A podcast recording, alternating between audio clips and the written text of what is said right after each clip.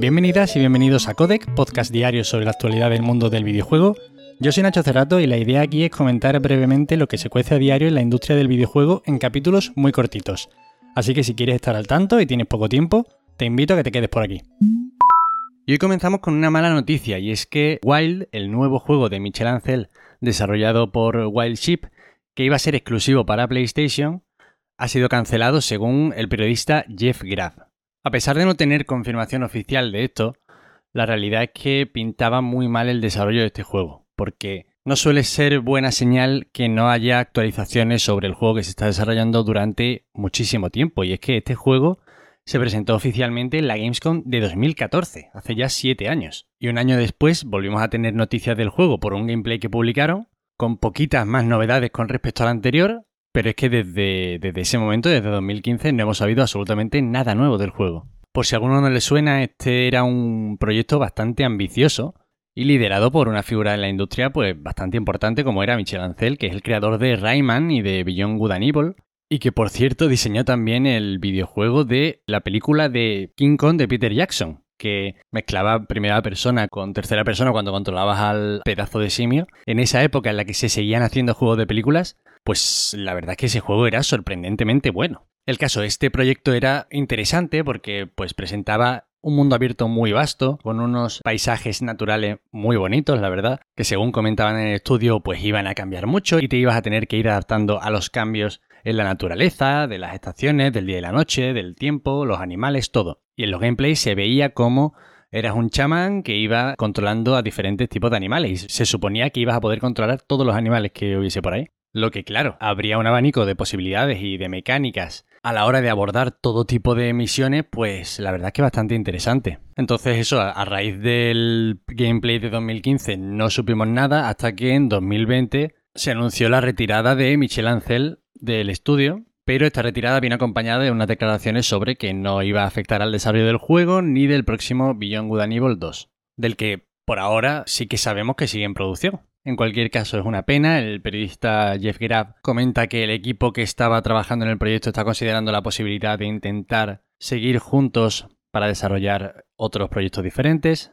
Pero bueno, una mala noticia, se mire por donde se mire, porque bueno, este es un creador interesante y el proyecto pues tenía, tenía buena pinta. Herman Hals, jefe de PlayStation Studios, ha asegurado en una entrevista a Game Informer que siguen muy interesados en el desarrollo japonés y que están invirtiendo en su grupo de desarrollo externo en Tokio, el cual trabaja con desarrolladoras como Kojima Production o From Software. Por si hay alguno que esté fuera de contexto, han pasado pocos meses desde que Sony realizara una reestructuración que acabó con Japan Studios y que terminó consolidando al Team Asobi como el nuevo buque insignia, el nuevo estudio importante de desarrollo japonés. Esta decisión de acabar con Japan Studio pues ha preocupado a mucha gente y con mucha razón porque de este estudio han salido obras maestras como todas las del Timiko, Ico, Shadow of the Colossus, The Last Guardian y producciones aledañas como podían ser Bloodborne, Demon Souls, los juegos de From Software, Gravity Rush, que quizá no eran tan buenos, pero eran interesantes propuestas.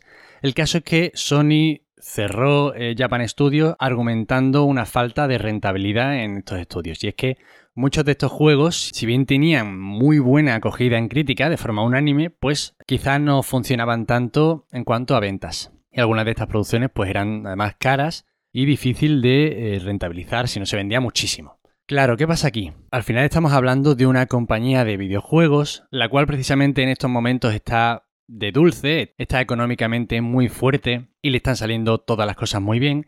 Y claro, da mucha pena que no mantengan siquiera una pequeña vertiente de estudios dedicado a hacer obras más arriesgadas, más creativas y diferentes, a las cuales no se les exija quizá un rendimiento económico igual a, yo qué sé, pues a los juegos que se hacen en base a estudios de mercado o a otro tipo de juegos más mayoritarios, pero que no marcan la industria y que no arriesgan tanto. En definitiva, habrá que ver. Yo de verdad que espero que estas declaraciones sean honestas en su fondo y que apuesten verdaderamente por el desarrollo japonés, que no se centren solamente ya en Santa Mónica, en Naughty Dog y en estudios más bien occidentales, porque creo que han salido cosas muy interesantes de esos estudios, eso es innegable. Y bueno, habrá que estar atento al nuevo desarrollo de estudios japoneses de PlayStation. Y ya sabemos también que el Team Asobi estaría trabajando en algo más grande.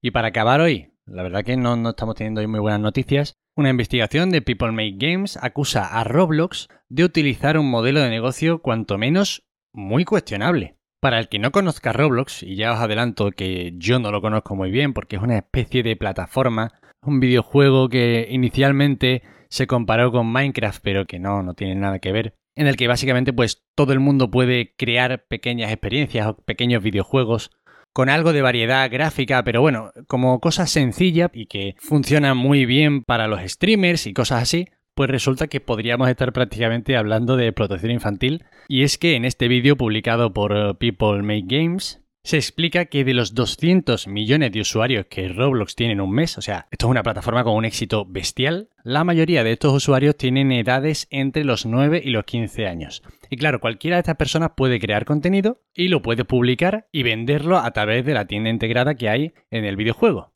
cobrando con moneda virtual de Roblox. Y para esto lo único que necesita es una cuenta gratuita en la plataforma. ¿Qué pasa? Que ahora cuando hay que reclamar este dinero, se requieren más de 13 años de edad, una membresía de Roblox Premium y haber obtenido 100.000 Robux, que es la moneda esta de Roblox, con tus ventas. Pero es que además esta cantidad no se transfiere al usuario íntegramente. A los creadores se les transfiere un 24,5% de los beneficios. Es decir, más o menos que si generan 100.000 Robux, que es la cantidad que tienes que haber obtenido con tus ventas, los usuarios reciben 300 euros en su cuenta bancaria. Ahora bien, si tú quieres comprar 100.000 Robux, te cuesta 1.000 euros comprar esa cantidad de moneda virtual. Tiene WhatsApp el asunto. En cualquier caso, veremos reacciones, entiendo, y veremos cómo se justifica la empresa ante esto, o si acuden a algún tipo de organismo externo a intentar controlar qué está pasando aquí.